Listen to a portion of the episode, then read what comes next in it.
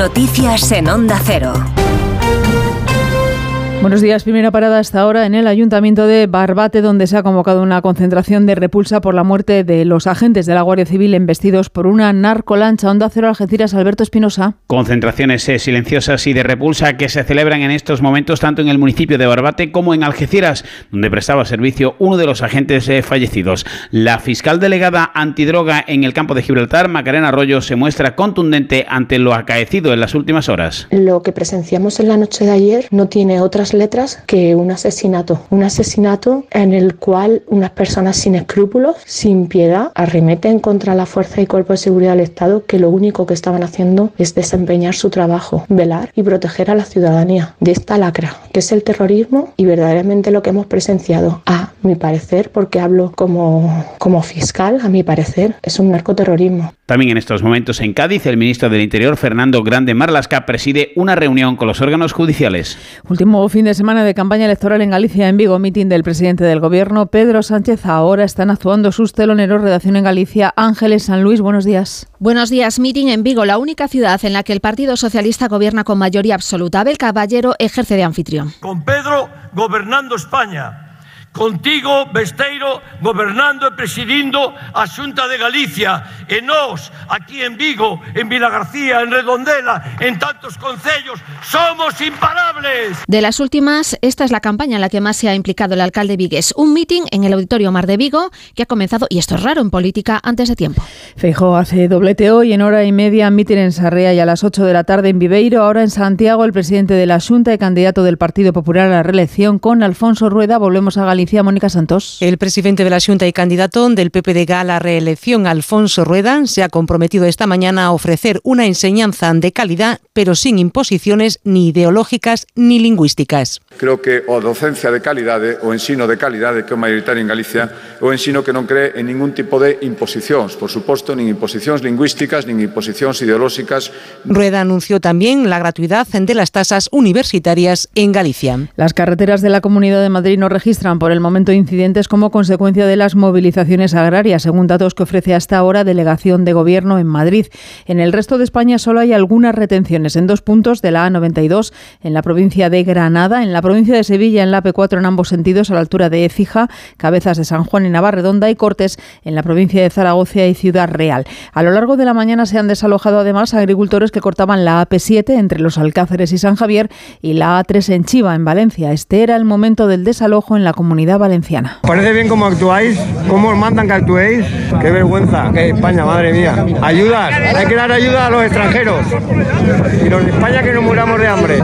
Mira, Marlaska, tus trabajadores, tus trabajadores, nos, vamos a retirar, no nos, no nos vamos a enfrentar a ustedes. Caballero. Sí, sí, sí, tranquilo. A las 5 de la tarde, la Plataforma Nacional por Defensa del Transporte y la Plataforma 6F han convocado una reunión nacional en las cercanías del Estadio Metropolitano en Madrid para ratificar la decisión de paralizar de forma indefinida. Y en Valladolid, ciudad blindada este sábado por la celebración de los Goya, está a punto de comenzar la manifestación de los sindicatos contra las políticas del Gobierno regional. Onda Cero Valladolid, Roberto Mayado. Sí, en estos momentos cientos de personas se acumulan en el Paseo Zorrilla. En unos minutos saldrán camino de la Plaza Mayor. Discurrirá la manifestación por el centro de la capital con varios mensajes de los sindicatos convocantes, UGT y comisiones obreras. El primero ha sido precisamente el día en el que aquí se celebran los Goya de apoyo a los trabajadores agrarios y también al mundo del cine. Creo que es un día idóneo para manifestar nuestra solidaridad con los trabajadores y trabajadoras del campo y con los trabajadores y las trabajadoras del cine.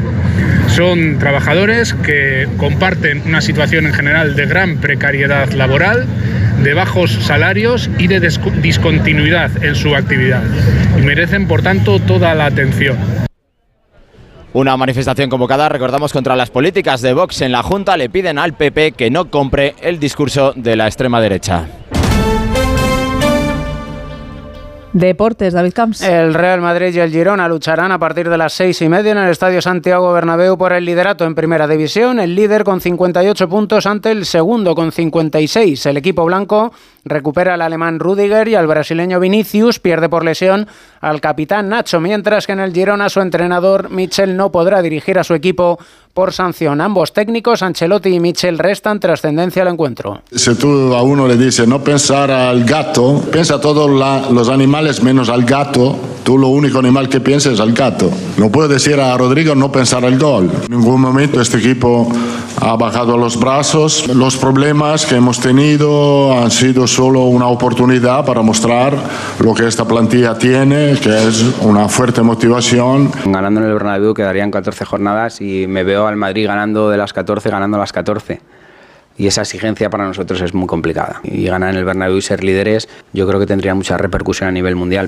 Es la vigésimo cuarta jornada en Primera División con otros tres partidos hoy por la permanencia a la vez Villarreal a partir de las dos, duelos por los puestos europeos, Real Sociedad Osasuna a las cuatro y cuarto y Las Palmas Valencia a las nueve. Finalizado Cádiz 0, Betis 2. En la Liga Endesa de Baloncesto, última jornada, la vigésimo segunda, antes del parón por la Copa del Rey y las ventanas de selecciones. Palencia, Gran Canaria, Obradoiro, Unicaja, Zaragoza, Tenerife y Andorra, Girona. Y mañana la selección española femenina de baloncesto se va a jugar su presencia en los Juegos Olímpicos de París.